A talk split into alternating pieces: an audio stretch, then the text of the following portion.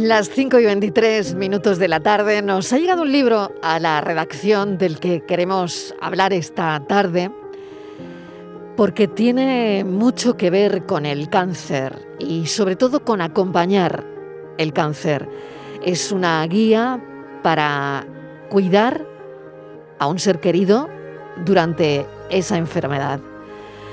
El libro se llama, como les he dicho, Acompañar al cáncer y su autora es Miriam Alguero Josa. Miriam, bienvenida, gracias por acompañarnos esta oh. tarde. Hola, buenas tardes, Marilón. Bueno, Miriam eh, está formada en nutrición integrativa, es licenciada además en ciencia de la comunicación y bueno, me llega, me llega este libro además con, con una dedicatoria manuscrita. Gracias por concederme un espacio que permita llevar luz a personas que viven uno de los momentos más oscuros, acompañar a un paciente con cáncer. La, dedicatoria manuscrita a mí me, llega muchísimo, Miriam, pero quiero que me hables de, este libro y, de lo que significa para ti además. Bueno, este libro nace después de casi 10 años de trabajo y de especializarme en, en oncología integrativa después de que a mi madre le diagnosticaran un, tumor cerebral incurable.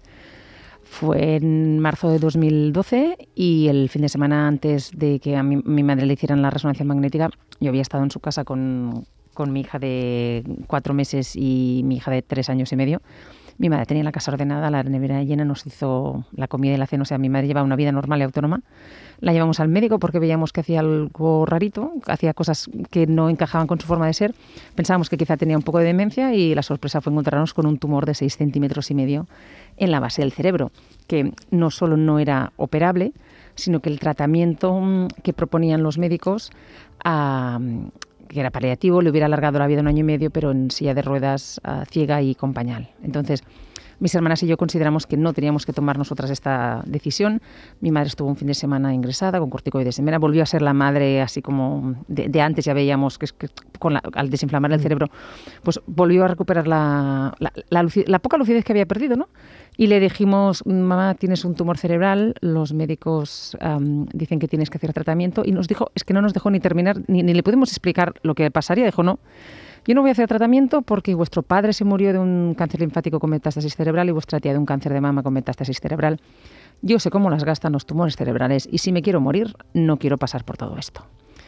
Entonces le preguntamos si podíamos buscar alternativas, nos dijo que sí, no las encontramos porque no existen, pero sí que descubrimos que hay muchas terapias complementarias, algunas, perdón, terapias complementarias que han decidido, que han demostrado científicamente ayudar a mejorar la calidad de vida de los pacientes con cáncer. Y este libro nace para que ningún cuidador se sienta sola como nos sentimos mis hermanas y yo cuando estábamos acompañando primero a mi padre y luego a mi madre mm, durante el cáncer, cuando los cuidábamos. Y nos llegaba una recomendación de vecinos, amigos mm, y de otros familiares mm, de, ostras, que cuando a mi cuñado o a mi amigo o a mi vecino le diagnosticaron cáncer, esto le fue muy bien, ¿no? Y esto puede ser desde un suplemento nutricional a un alimento, a una terapia. Y claro, luego te metes en Internet y encuentras información muy contradictoria. Entonces, este libro, que es acompañar al cáncer, también acompaña al cuidador en la toma de decisiones sobre lo que hacer para mejorar la calidad de vida de su ser querido. Una cosa, mm, Miriam, eh, ¿cuántos cánceres hubo en tu familia? Entonces, creo que tres, he contabilizado tres. ¿no? Sí, sí, sí, tres, tres, tres. Y cuando. Claro, e-, eso te da eh, una dimensión.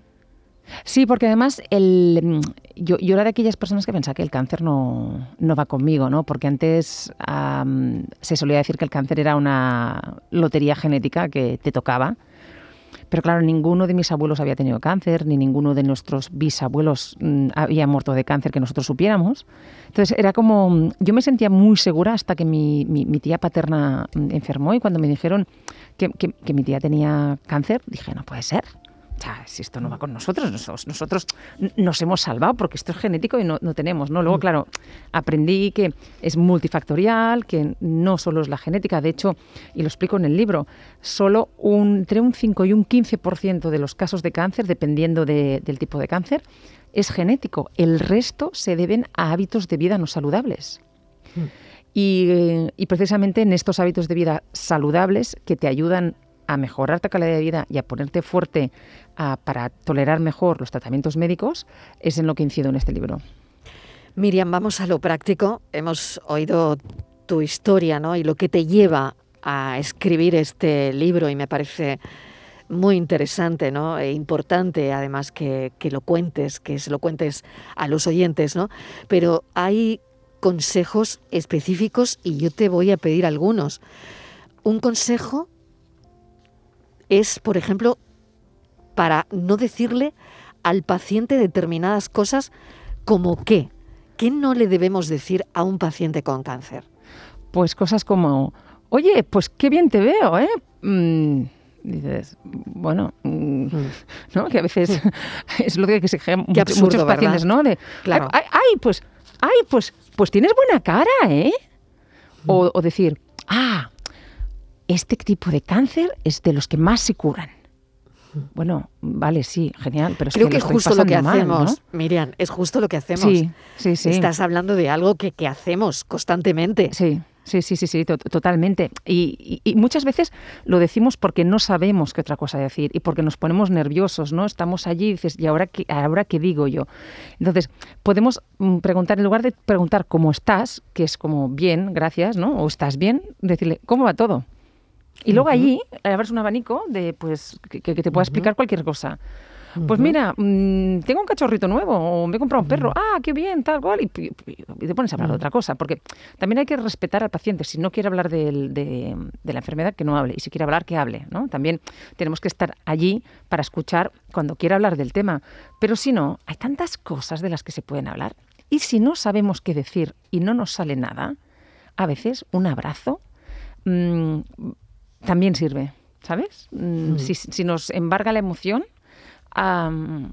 pues podemos abrazarlo o podemos darle un apretón de manos y, decir, aquí estaré para lo que necesites. Fíjate que vamos ¿no? a la gestión emocional, a la gestión de las emociones, que además es un capítulo muy importante en, en tu libro, ¿no? porque es verdad que cuando a alguien le diagnostican cáncer, eh, es todo, bueno, pues hablar con los oncólogos, poner todo, toda la maquinaria en marcha para salvar a esa persona, está claro, ¿no? Hmm. Y que todo tiene una importancia vital, el tiempo que a veces no, no juega a favor, ¿no? Pero hay que poner en orden las emociones también del paciente y de la familia probablemente. Y esa gestión emocional no siempre se trata como se debería, ¿no? No, porque además hay pocos mm, psicólogos en las unidades oncológicas. De hecho, ayer leía en prensa que hay mm, muy pocos psicólogos por cada 100.000 habitantes. Ahora no recuerdo exacto la cifra, pero pensé, mm, es, que, no sé si dijeron, no sé si leí que había 20 psicólogos por cada 100.000 habitantes en, los hospitales. Entonces, claro, cuando hay un diagnóstico de cáncer, sería muy recomendable que tanto el paciente como el cuidador principal o, los, el resto de familiares que lo necesiten vayan a un psicooncólogo. Quizá con una sesión o dos sesiones tendrán suficiente para ordenar las emociones que les ha despertado aquella enfermedad. Y para ponerse fuertes a nivel emocional y, y, luego a partir de allí quizá ya puedan tirar solos o quizá sigan necesitando ir al psicólogo. ¿no? Esto, dependerá luego de cada quien. Pero es muy importante ordenar todo lo que el cáncer nos, nos, nos despierta, más que nada porque si no ordenamos estas emociones, luego podemos terminar con un efecto bola de nieve que cada vez estamos peor, peor, peor y caer, pues, por ejemplo, en una depresión o tener ataques de pánico o tener ataques de ansiedad por no haber ordenado esto, ¿no? De ahí que sea tan necesario y tan recomendable que se acuda a un psicooncólogo. Hmm. ¿Cuál es, eh, según tu punto de vista, Miriam, y con toda la experiencia que tienes, experiencia además, bueno, pues de tu padre, tu madre, con procesos oncológicos diferentes, porque, bueno, tu madre decide no tratarse y lo respetáis y, tu padre decide tratarse, ¿no? Pero eh, desde esa experiencia, ¿cuál dirías, Miriam, que es el consejo de oro? El consejo de oro es amor. O sea, mm, vivir esta situación la podemos vivir desde el amor o la podemos vivir desde el miedo. Entonces, si la vivimos desde el amor, mm, la viviremos de una forma más empática con el paciente, la viviremos de una forma más desde el respeto, desde, desde un acompañamiento de verdad, estar allí al lado, aunque a veces el paciente no quiere hacer cosas que nosotros creemos que tiene que hacer, se lo respetaremos si lo vivimos desde el amor. ¿no? En cambio, si lo vivimos desde el miedo, nos encontraremos forzando, intentando convencer al paciente para que haga cosas, mm, tendremos menos mm. pacientes, estaremos más, eh, menos paciencia, estaremos más irritables, habrá más enfrentamiento. Y lo que tenemos que pensar es que nosotros como cuidadores lo estamos pasando francamente mal, porque yo lo viví dos veces y se pasa francamente mal, pero no tenemos que olvidar, que, olvidar que el paciente es el que se lleva la peor parte, porque no mm. solo tiene el mismo estrés que tenemos nosotros, sino que además sufre los efectos secundarios de los tratamientos médicos. Pues es una guía que que me ha gustado mucho. Estamos hoy presentándola en la tarde. Y por último, porque sé que tienes que coger un avión, Miriam, eh, y no quiero que lo pierdas, pero por último, dices en el libro también que no debemos compartir historias de otros pacientes, ni positivas ni negativas, porque las positivas pueden poner presión al paciente y las negativas pueden deprimirle de alguna manera. Por lo tanto, también es una máxima, una de las reglas, que, uno de los consejos de los que hablas en tu libro, de no compartir historias de otros pacientes con el paciente que está viviendo un proceso oncológico, ¿no? Sí, sí, sí. Es mejor no. Mm, mejor no sacar el tema a no ser que quiera el paciente. Y si el paciente quiere hablar de su, de su enfermedad, hacerle preguntas. ¿Vale? Mm, hacerle preguntas mm, siempre en, clave mm, positiva, en clave que le permitan a él a explicar más, ¿no? Pues, ¿y tú cómo te sentiste? ¿Y cómo, cómo estás tolerando los tratamientos? ¿Y has hablado de esto con tu oncólogo? Porque muchas veces el nerviosismo nos lleva a hablar de cosas y a explicar historias Mm. que, no, que no le pueden hacer un bien. Mm. Y, esto es algo que viví yo cuando mi padre estaba enfermo, de que me explicaban historias de, todo tipo, ¿no? Ah, pues mm. mira, fíjate que yo trabajaba con uno que tenía el mismo cáncer que tu padre y se murió. Y dices, ya, ya. perdón, ah, es que no, no me ayuda, ¿no? Esto. o, o, luego de, ah, no, no, no, Ah, mm, porque mi padre tenía cáncer linfático.